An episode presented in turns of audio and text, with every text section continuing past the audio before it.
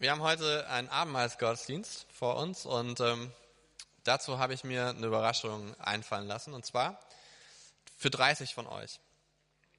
Ähm, für 30 von euch, also ihr findet raus, ob ihr einer von den 30 seid, indem ihr unter eurem Stuhl guckt und äh, ob da irgendwas klebt. 30 von euch werden Abendmahl nicht mit uns feiern, sondern heute zu Puti gehen. Da haben wir eine riesen Tafel für euch reserviert. Weil wir euch was Gutes tun wollen. Wer sind denn die Glücklichen? Wie? Keiner. Er hat unser Rechnungsführer nicht erlaubt. Nee, das wäre gemein, oder? Wäre gemein für alle, die hier bleiben müssen und ähm, überhaupt nicht gerecht. Und äh, ihr könnt euch natürlich gar nicht vorstellen, dass eure Gemeindeleitung zu so einer grausamen Idee kommen würde.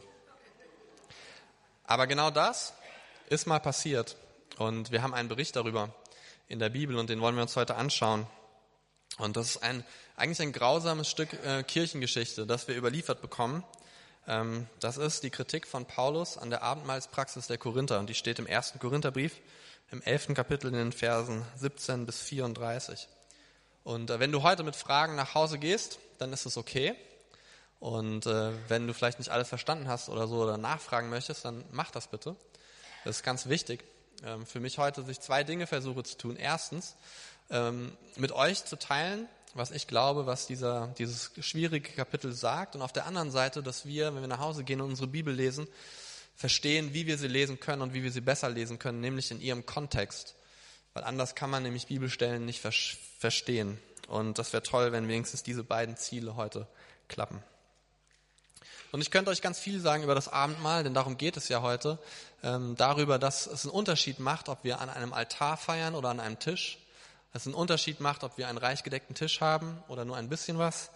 Dass es einen Vorläufer dieses Abendmahls gab, dass das Abendmahl nicht vom Himmel gefallen ist, sondern dass es seinen historischen Grund hat und ohne den wir es auch schwer verstehen können. Ich würde gerne mit euch teilen, dass es ein Freudenfest ist und kein trauriges Fest, eine echte Mahlzeit. Aber Dazu haben wir heute keine Zeit, vielleicht ein andermal. Heute wollen wir uns echt auf diesen Text konzentrieren und der ist lange, also lehnt euch mal zurück und hört zu und lest mit. Paulus spricht zu den Korinthern. Es gibt noch eine Sache, in der ich Anordnung treffen muss und diesmal handelt, handelt es sich um etwas, wofür ich euch nicht loben kann. Ihr verhaltet euch bei euren Zusammenkünften nämlich so, dass es die Gemeinde nicht fördert, sondern ihr schadet. Ich habe, um damit zu beginnen, gehört, dass ihr euch, wenn ihr als Gemeinde zusammenkommt, in Gruppen aufspaltet. Und zumindest teilweise glaube ich das auch. So wie es bei euch steht, muss es ja zu Spaltungen kommen. Nur dann wird sichtbar, wer von euch im Glauben bewährt ist.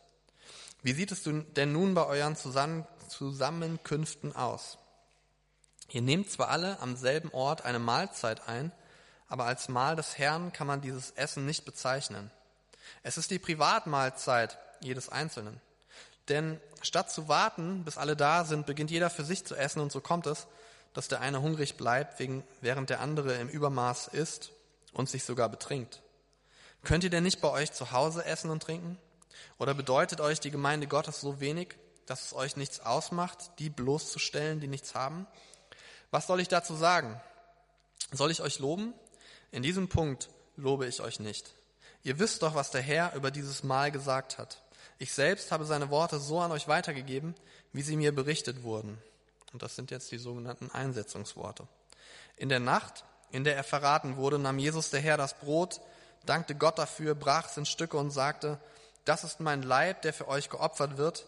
Wenn ihr künftig dieses Mal feiert und von dem Brot esst, dann ruft euch in Erinnerung, was ich für euch getan habe.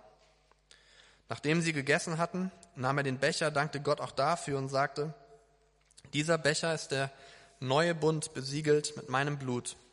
Wenn ihr künftig aus dem Becher trinkt, dann ruft euch jedes Mal in Erinnerung, was ich für euch getan habe.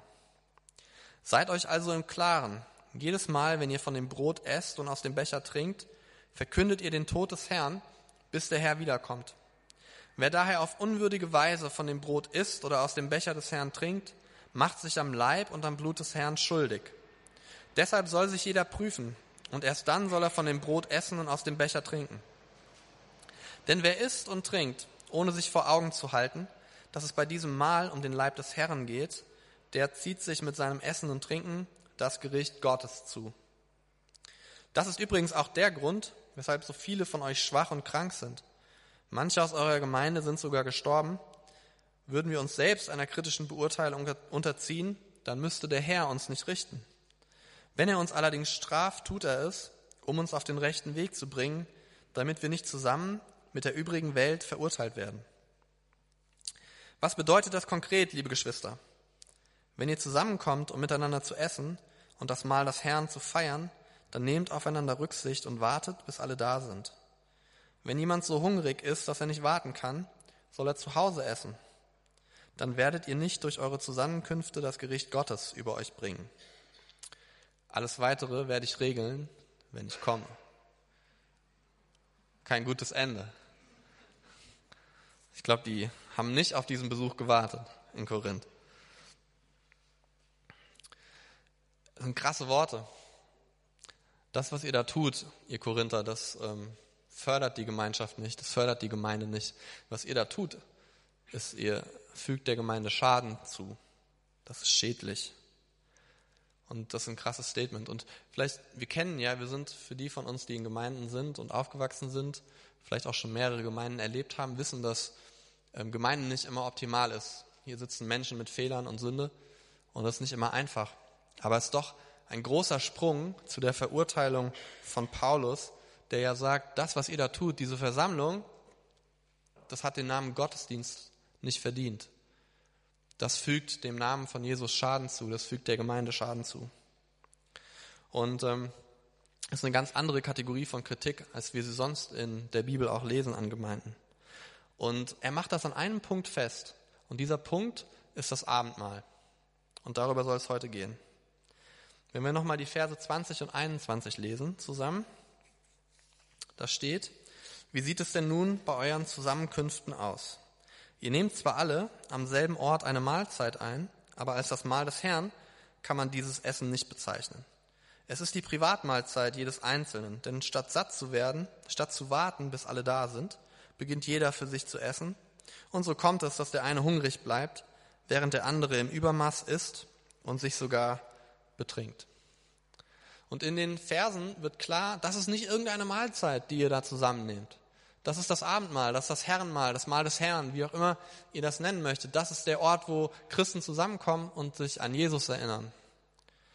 Und ähm, das ist das wichtigste Mahl, das wir kennen.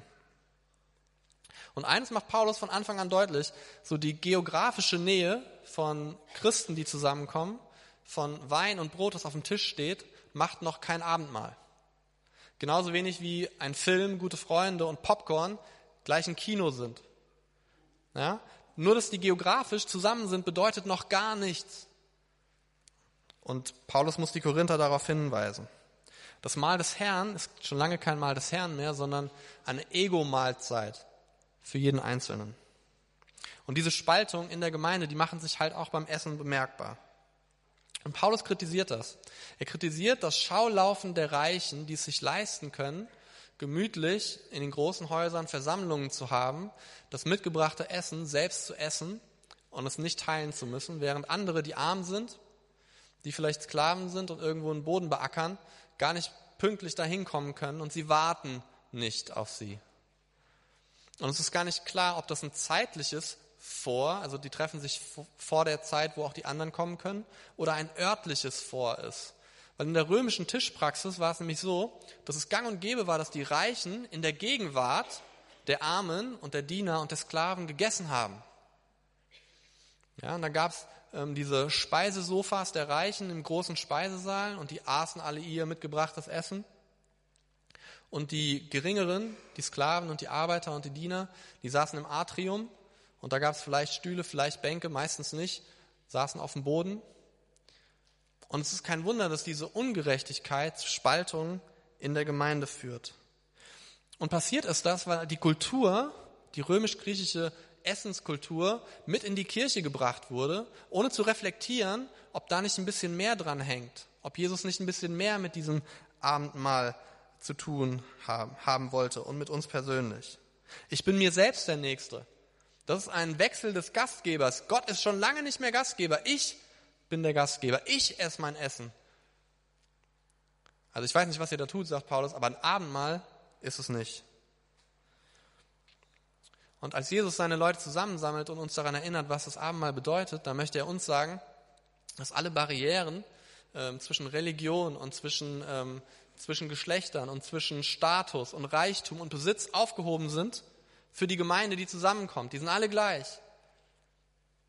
Und es ist schon krass, dass dieser Tisch, der eigentlich die Leute zusammenbringen soll, der Tisch ist, der die Leute auseinanderbringt und der ihre Unterschiede noch deutlicher macht. Und ich glaube, für Paulus ist das eine echte Krise, das mitzuerleben. Das ist kein Abendmahl. Und dann fragt er sie diese rhetorischen Fragen. Was macht ihr eigentlich, wenn ihr da zusammenkommt? Seid ihr stolz auf euch? In diesem Verhalten drückt sich ja nicht nur irgendwie aus, ach ja, wir essen halt zusammen. Nee, es ist eine Missachtung und eine Verachtung all der Menschen, all der Brüder und Schwestern, die es nicht schaffen, pünktlich da zu sein. Wir wollen mal die Einsetzungsworte lesen, zumindest den Beginn davon, in den Versen 23 und 24 bis 25. In der Nacht, in der er verraten wurde, nahm Jesus der Herr das Brot, dankte Gott dafür, brach es in Stücke und sagte, das ist mein Leib, der für euch geopfert wird. Wenn ihr künftig dieses Mal feiert und von dem Brot esst, dann ruft euch in Erinnerung, was ich für euch getan habe. Nachdem sie gegessen hatten, nahm er den Becher, dankte Gott auch dafür und sagte, dieser Becher ist der neue Bund, besiegelt mit meinem Blut. Wenn ihr künftig aus dem Becher trinkt, dann ruft euch jedes Mal in Erinnerung, was ich für euch getan habe. In all den Briefen von Paulus, die wir haben, spricht Paulus nur ein einziges Mal über das Abendmahl. Und er tut das nicht, damit wir 2000 Jahre später die Einsetzungsworte haben, sondern er tut es, um den Korinthern einen kräftigen Einlauf zu geben und, den, und die Reichen daran zu erinnern, dass sie ihr Gewissen beschädigen und das Ansehen von Christus und der Gemeinde. Vollfressen, betrinken, dann bleibt doch lieber zu Hause. Das ist kein Verbot dieses sogenannten Agape-Mahls, das alle versammelt hat und alle gespeist hat, sondern es ist eher eine Kritik von dem, wie sie es missbrauchen. Und ich glaube, die Kirche damals musste das hören. Und vielleicht müssen wir es auch hören, denn wenn man sich die Kirchengeschichte anschaut und guckt, was mit dem Abendmahl passiert ist, dann ist nämlich genau das passiert. Dieses diakonische Miteinander teilen, das im Essen und Trinken passiert ist, das Aufeinander achten, ähm, ist schon lange nach hinten getreten. Und wir sind in einer persönlichen, individuellen Beziehung mit Gott angelangt. Äh, aber all das Diakonische, all das Gemeinschaftliche ist an den Rand gedrängt worden. Und dann haben wir einen sakralen Moment, der das Abendmahl ist. Und dann haben wir Nächstenliebe, Freundesliebe, was auch immer, das gehört aber irgendwie nicht da rein. Wenn wir uns die Verse angucken, dann sehen wir, ähm, das ist keine Formel und das ist auch keine liturgische Formel. Und wir sind nicht in keiner Weise angewiesen, das immer und jedes Mal zu sagen, wenn wir Abendmahl feiern. Ähm, hier geht es um viel, viel mehr als das. Ein ähm, Exeget, der heißt Eckhard Schnabel, hat in seinem ersten Korintherbrief Folgendes gesagt. Es geht viel mehr, also viel mehr als um die Formeln und die Liturgie, es geht viel mehr um gemeinschaftsschädigende Missstände in der korinthischen Gemeinde, die auch bei der Feier des Herrenmahls soziale Ursachen haben. Und ich glaube, es ist fast gefährlich, wenn wir das jeden Monat unkommentiert benutzen und nicht verstehen, was Paulus eigentlich damit sagen wollte. Es geht hier um Gemeinschaft. Und wenn wir diese Stelle angucken, dann sagt, dann sagt Jesus, an diesem Passamal, das für uns das Abendmahl geworden ist. Er sagt, hier, ich gebe euch alles, was ich habe. Ich lasse meinen Leib brechen, damit ihr alle Anteil daran habt. Und ich vergieße mein Blut, damit ihr alle Anteil an diesem Blut habt. Und dann kommt die Korinther-Gemeinde zusammen, die diesen Anteil hat und für sich in Anspruch nimmt und sagt, ich gebe das aber nicht weiter. Und ich glaube, Paulus ist zu Recht richtig sauer auf sie. Und dann fängt ja diese diese, diese, dieser Abschnitt an mit den Worten in der Nacht, in der er verraten wurde. Und da sitzt ja einer, dieser Jünger, an dem gleichen Tisch, nämlich Judas. Und ähm, elf von ihnen verstehen das total gemeinschaftlich und verstehen, was Jesus da tut, auch wenn sie vielleicht nicht wussten, was es wirklich bedeutet. Aber einer hatte nur seinen eigenen Vorteil im Sinn und das war Judas. Er geht vom Tisch und verrät seinen Herrn. Und ich glaube, es ist dieser Hintergrund, den Paulus im Kopf hat, wenn er sagt, das, was ihr da tut in Korinth, das ist nichts anderes als das. Das ist wieder ein Verrat an Jesus Christus, an dem, was er euch geschenkt hat. So könnt ihr nicht leben, so könnt ihr euch nicht verhalten. Und wenn wir dann noch mit einrechnen, dass zum Beispiel im Johannesevangelium zu der gleichen Zeit die Fußwaschung äh, passiert, dann erleben wir einen Gott, der sich herabbeugt zu seinem Volk, zu seinen Menschen, ihnen die Füße wäscht, sie dient, ihnen alles gibt, sich selbst gibt. Und die Frage ist, wie kann man das so missverstehen, dass jeder sein eigenes Ding draus macht? Und dann ist Paulus ein Missionar. Und er hat andere Menschen im Blick, nicht nur die Gemeinde. Und bei diesen Agape-Festen, die, äh, wo das Abendmahl Teil davon war, kamen auch Besucher, Freunde, Suchende, Menschen, die wissen wollten, wie Gott ist, wie er funktioniert, wer er ist, an wen glauben die Leute überhaupt.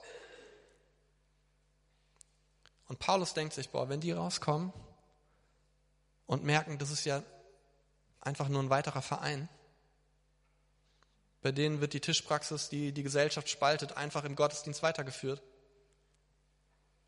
Ich wette, der kennt römische Vereine, die das besser gemacht haben als das.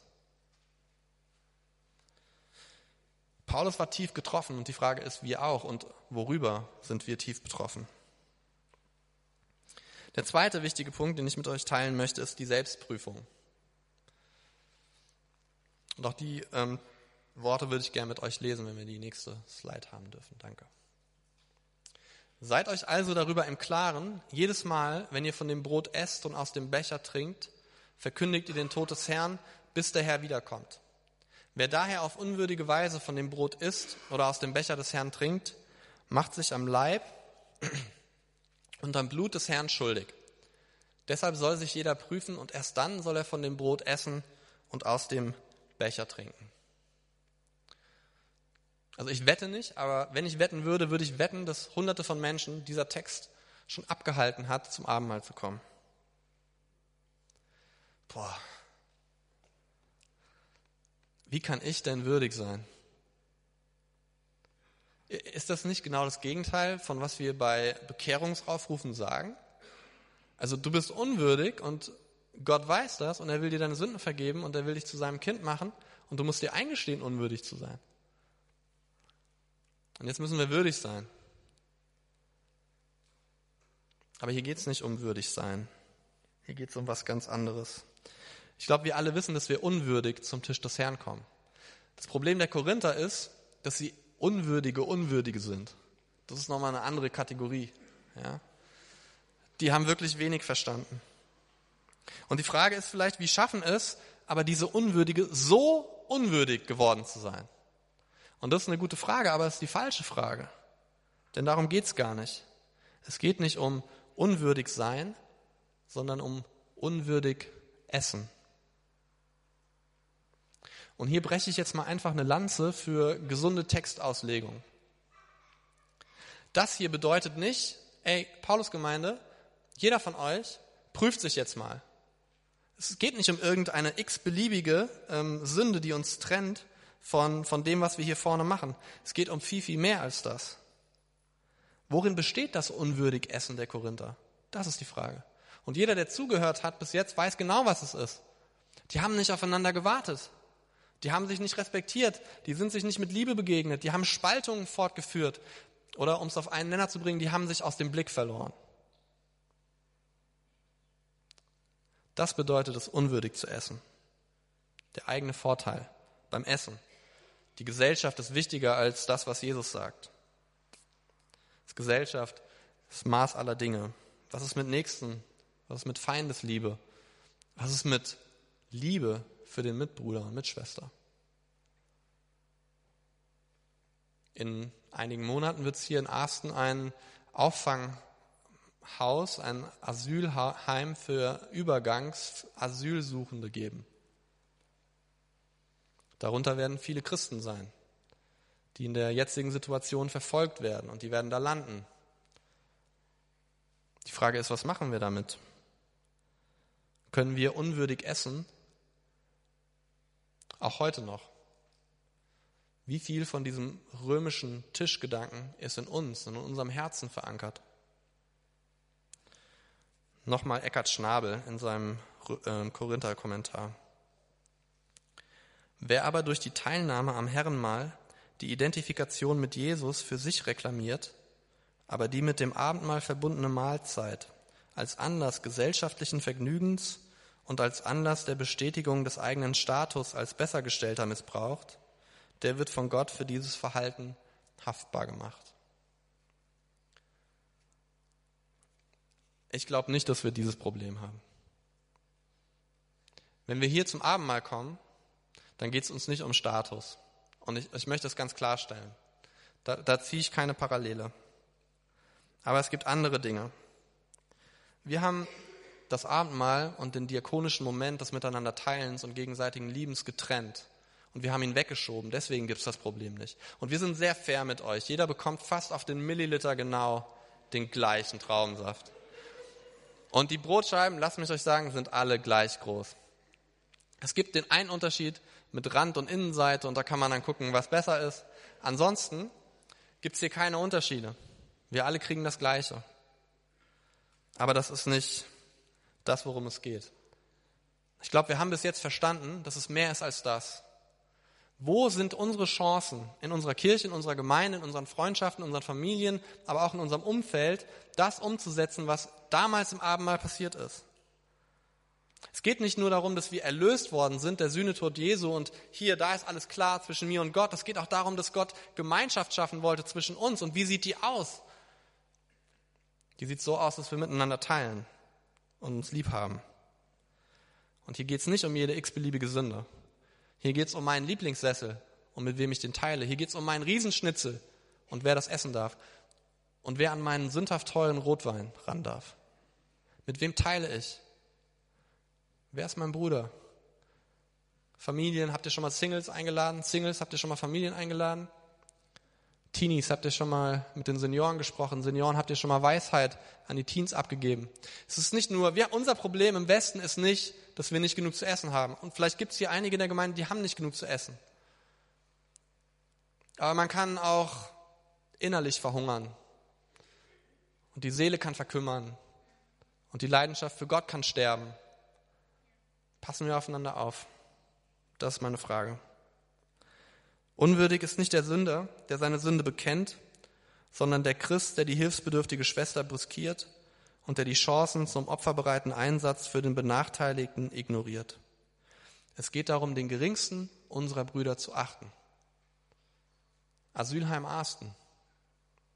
In 20 Monaten sind die Ersten fertig mit diesem Übergangsstatus und suchen sich Wohnungen. Wo wohnen die? Was essen die? Wer kleidet sie? Wer besucht sie?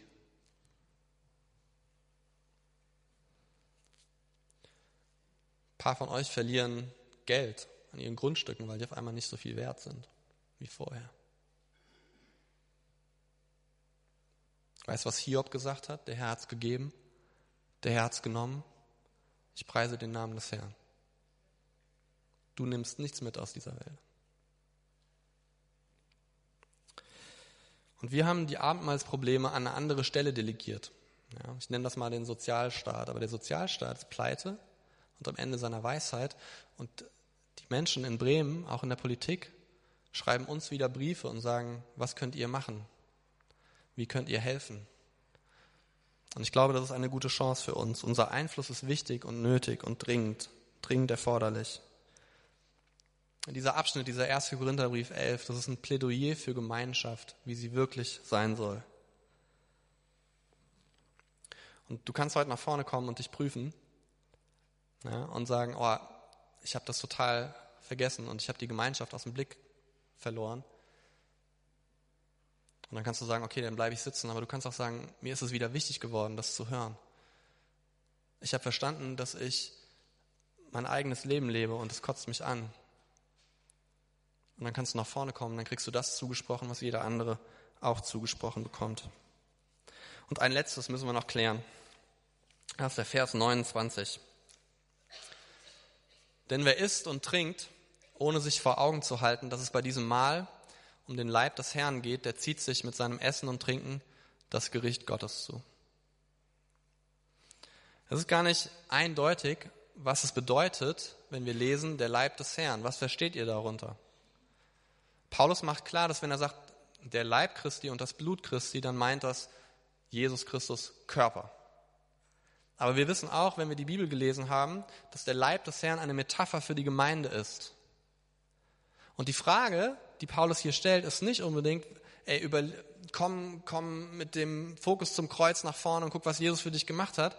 Alles, was er hier gesagt hat in dieser Passage, schreit förmlich danach, Gemeinde, Gemeinde, Gemeinde, Gemeinschaft, Gemeinschaft, Gemeinschaft. Und was er hier sagt ist, hab ein Auge drauf, wie es deiner Gemeinde geht. Beurteile das, bevor du nach vorne kommst. Bist du Teil dieses Leibes und fühlst du dich auch so? Oder machst du dein eigenes Ding? Und das ist wichtig, weil ein Kapitel später wird er sagen, weil das Ohr hält sich für so toll, weil es hören kann und das Auge, das nur sehen kann, fühlt sich minderwertig. Und wenn ein Glied stirbt, dann stirbt zuerst das Glied und dann stirbt der Körper. Und das ist das, was Paulus hier meint. Hier ist was auf dem Spiel. In dem Abendmahl, wie es die Korinther gemacht haben, steht die Gemeinde auf dem Spiel und ihre Zukunft.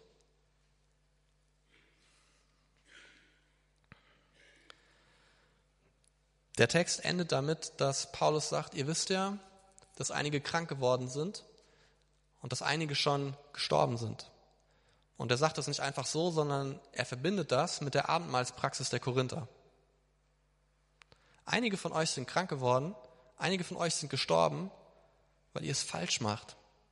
So, und die Frage ist hier, wer stirbt und was haben sie falsch gemacht? Und die meisten Kommentare gehen davon aus, dass hier nicht die, die, die das Übel begangen haben, bestraft werden, krank geworden sind und gestorben sind, sondern dass die Schwachen gestorben sind. Warum? Es gab eine Hungersnot, genau zu dem Zeitpunkt, wo Paulus diesen Brief geschrieben hat. Und die Menschen hatten nichts zu essen, außer die Reichen. Und viele Kommentare sagen, hätten diese Leute dieses Sonntagsmahl nicht gehabt, würden sie nicht durch die Woche kommen. Da, wo alle zusammenkommen, alles miteinander teilen und niemand hat geteilt. Einige von euch sind deswegen krank geworden, einige von euch sind deswegen gestorben. Hier steht was auf dem Spiel. Hier werden Menschen krank. Hier verlieren Menschen ihr Leben, weil nicht geteilt wurde. Das Problem der Korinther war nicht, dass sie vergaßen, an das Kreuz Christi zu denken, als sie zum Abendmahl kamen. Ihr Problem war, dass sie dieses Kreuz anderen gegenüber nicht in Gemeinschaft verkörperten. Und daran würde ich gerne arbeiten in meinem Leben und im Leben dieser Gemeinde. Noch drei Punkte, die uns wichtig werden können. Der erste. Es gibt viele Wege zu einem echten Abendmahl. Und ob die Einsetzungsworte fallen oder nicht, ist nicht wichtig. Ich glaube, wenn, sie, wenn wir sie jeden Monat benutzen und sie falsch verstehen oder gar nicht verstehen, dann ist das schlimmer, als wenn wir sie weglassen. Weil hier was auf dem Spiel steht. Und wenn wir heute nach vorne kommen, jeder von uns und in Gruppen, dann bedeutet dieser Schritt, ich übernehme Verantwortung für den, der neben mir sitzt und steht. Ich bin Teil dieses Leibes und ich komme nicht individualistisch nach vorne und mache mein Ding mit Gott, sondern ich habe Gemeinschaft und das bedeutet mir etwas. Verantwortung füreinander übernehmen. Und das Zweite ist die Selbstprüfung. Ich glaube, die ist so aktuell, wie sie zu Zeiten des Paulus war. Aber sie kann falsch verstanden werden und sie wird das auch oft falsch verstanden. Aber sie erinnert uns daran, dass wir hier nicht zu Hause sitzen, sondern im Haus Gottes, an seinem Tisch. Und diese Ermahnung, uns selbst zu prüfen, soll uns die Augen für den Nächsten öffnen, soll uns wach machen und wachrütteln.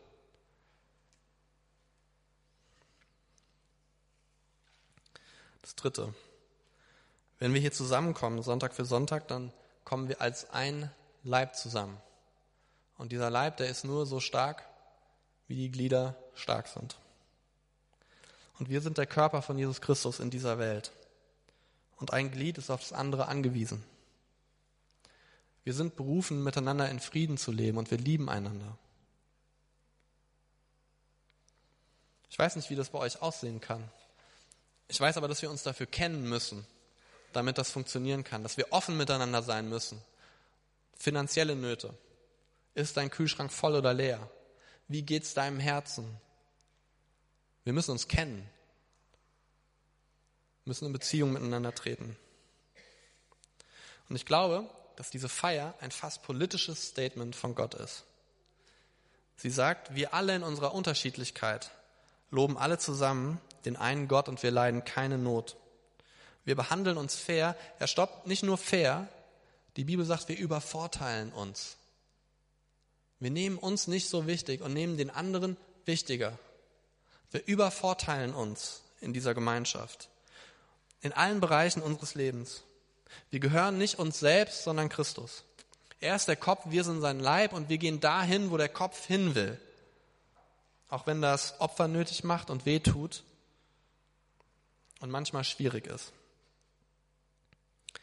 Auf dem Tisch hinter mir liegt alles, was wir dafür brauchen. Der Leib Christi, der gebrochen ist, das Blut Christi, das geflossen ist, damit wir alle Anteil daran haben.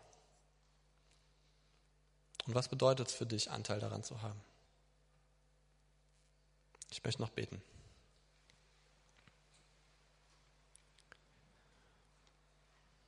Vater, ich danke dir für Gemeinde. Es gibt so viel, über das wir meckern können und unzufrieden sein können. Aber dann geht es eigentlich immer um uns. Herr, bitte zeig uns doch, wie wir zufrieden sein können, indem wir andere dienen, ihre Nöte sehen. Herr, ich bitte dich echt, dass du ähm, uns die Kraft gibst, dass wir uns abwenden können von dem Leben, das sich um uns selbst dreht.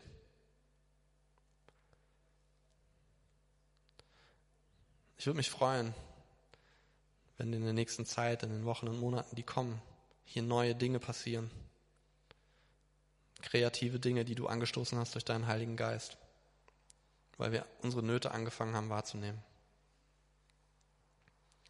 Und ich weiß, dass du uns verändern musst, weil wir das allein nicht schaffen. Und dafür möchte ich beten. Amen.